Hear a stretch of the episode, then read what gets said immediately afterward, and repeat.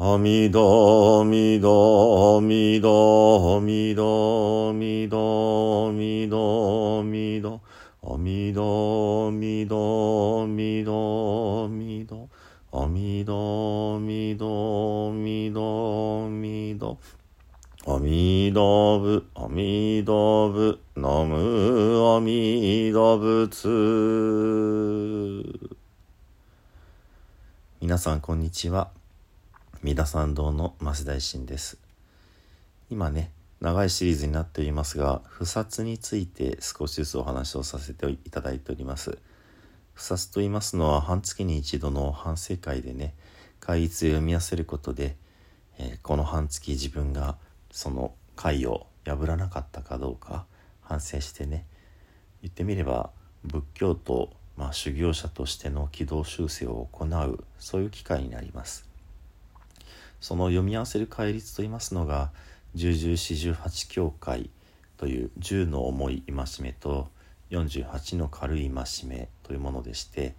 今この軽い戒めの今日は37番目についてご紹介させていただこうと思っております。第37番目の軽い戒めは防難遊行会。棒と言いますのは冒険するの棒に「難は困難となんです。で棒っていうのはこれはまあ犯す？その冒険でしたら危険を犯すということですけどもこの場合は難その修行するのにふさわしくないところに行こうとするというようなことを暴難という言葉で表しているようです。それと遊行これは遊ぶと行くという言葉ですけどもこれは一つのところにとどまらずにずっと動きながら修行するというようなことを意味する言葉です。ですから防難を戒め遊行をまあ進める会っていう感じになるんでしょうね。なかなかねお釈迦様の時代のご修行がこうだったのかなってことがいろいろとね分かる面白いまあ戒めが面白いと言うと変な言い方ですけどここに書かれていることは非常に勉強になるなと思って、えー、読ませていただきました。ではご紹介させていただきますね。仏の子よっていうふうに呼びかけてそれから常に春と秋には図田をして冬と夏には座禅下暗号をせよっていうふうに書かれています。まず図田ですけども頭に「だ」は阿弥陀様の「だ」なんですがこれ「do だ」っていう言葉でこれがいわゆる、まあ、骨敷行って言いますけども「古事記」って書いてね「古事記」ではなくって物をこいながら必要最低限のものだけを持ってずっとこう、まあ、ちゃんとしたところで寝泊まりするのではなくってまあ遊行ですねさっきの歩きながら修行していく。これを図だと言います。あのお坊さんが持ってるこの肩掛けバッグをズダ袋って言いますけどもそもそもはこのズダに必要なものだけを入れてそのズダの修行をするために使う袋というふうなところから来てるわけですね。そしてこの春と秋にはズダをしてで冬と夏には座禅下暗号下暗号っていうのは夏に安らかに、えー、住居住まうのねあの居という字を使います。で暗号というのは大雨が降る雨季インドでは3ヶ月ほど雨がずっと続いて外出も困難になるんだそうでしてその期間をいわゆるお坊さんたちが集まるお寺ですね。僧堂といいますかそういうところで、え、この托発業図談をせずに修行するというのが下暗号まあ暗号という期間ですね。で夏にあるので下暗号っていうことですけども。なので春秋が図田で冬と夏が暗号なんだっていうことが書かれていてこれもとてもこう面白いなと思います。言ってみれば4つの季節をこう歩き回る時と歩き回らない時に分かれてるっていうような感じですね。そして、えー、持ち物が書かれています。これも面白くって18種類あるんですけどもまず用事ね爪楊枝の用事です。これはあの柳の枝って書きますけど柳の枝をこう噛んでいくとわたわたのボロボロになってこれをこう噛んで噛んだままずってこう引き抜いて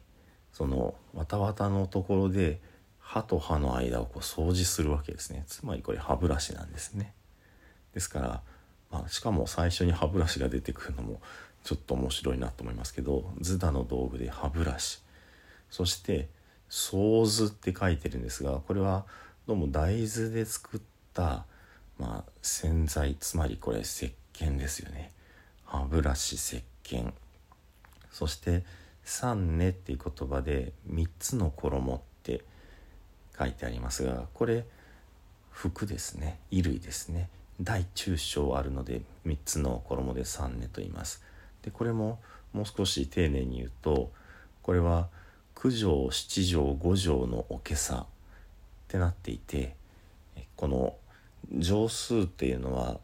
その継ぎはぎをして何て言うんでしょう縦に継ぎはぎをしてで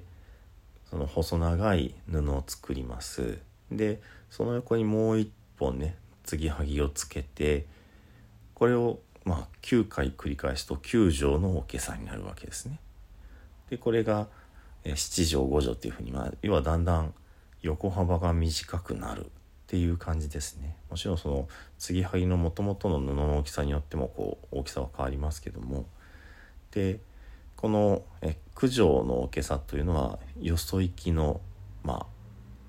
あ例えば王様の前に出る時に着る改まったおけさ。そして七条はお勉強する修行する時のおけさ。そして五条はあの普段着というかまあ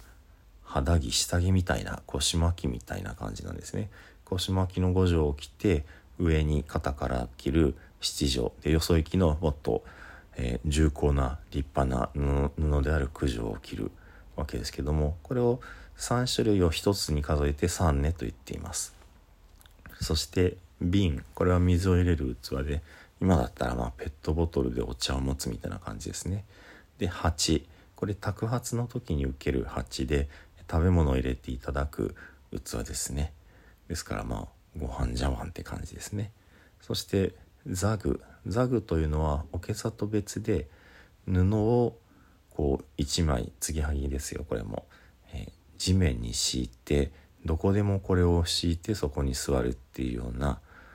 言ってみたら座布団というかもっと言うとそのレジャーシートみたいな感じですよね。そして尺状上に金属の輪っかがある杖ですね。これは旅の途中では毒蛇をこう追い払うためにシャンシャンシャンシャン鳴らして、まあ、身の安全を確保して藪の中でもこう歩けるような道具もう一つは街の中では今から仏法を解きますよってこうシャンシャンシャンってして、まあ、人を集めたりその集まってる人にこれが仏の教えですってシャンシャンってまあ釈上家事っていうようなこともありますけどもそうやって、えー、悪いものを退け良いものを集めるそういった、えー、まあ楽器のついた杖という感じですね。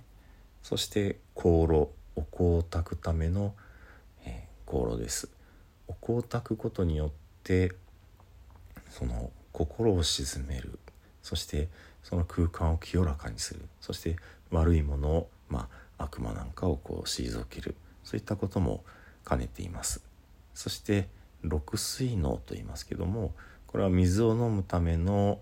まあ、小さな夜間みたいなイメージででその内側にはこう布布が貼ってあります。これ何のためかっていうとその水を汲んで飲む時に水の中の微生物を殺してしまわないようにするための古式なんだそうです。六水のちょっと字がややこしいので、まあ、とりあえず言葉だけね。そして手巾これ手に、えー、布巾の巾と書きます。これ、まあ、ハンドタオルですね。そして、えー投資。刀の子って書きますけどもこれは頭を剃ったりする本当にカミソリです。そしてえ加水ってこれもちょっと字難しいんですけどもこれ小さな水晶玉みたいな感じですね。でわたわたの燃えやすいものを集めてそこで火を起こす。ですからマッチとかライターみたいな感じ。そしてまた尿子って難しい言葉ですけどこれあの毛抜きです。だから投資のえー、髭剃りと、まあ、鼻毛抜きとがこう合わさって身だしなみを整えるみたいな。そして上昇縄のとこと書きますがこれ移動携帯型のハンモックですね。布で作った寝床。これは本当にあちこちでもどこでもこうね安全に寝られるようにするような道具だと思います。そしてお経。それから戒律の本。お経と戒律はこれ別になります。実がルールブックであってお経は尊い悟りに至るための教えが書かれているもの。そして仏様のお像菩薩様のお像。この仏菩薩のお像を置いてその前で移動している最中でも不殺を行いなさい。ということなんだそうです。ですのでこれで18通りあるんですけどもこういうものを持ちなさいってこの盆毛経のねこの四十八教会の中に書かれてるっていうのも面白いですよね。これですから半月に一度読んで確かにこの通りやってるやってないっていうことがこう如実になるわけなのでねまだこの戒め続きますちょっとね、えー、初めてですけども一つの戒めを、えー、1回で説明しきれなかったので次回続きをお話しさせていただこうと思います。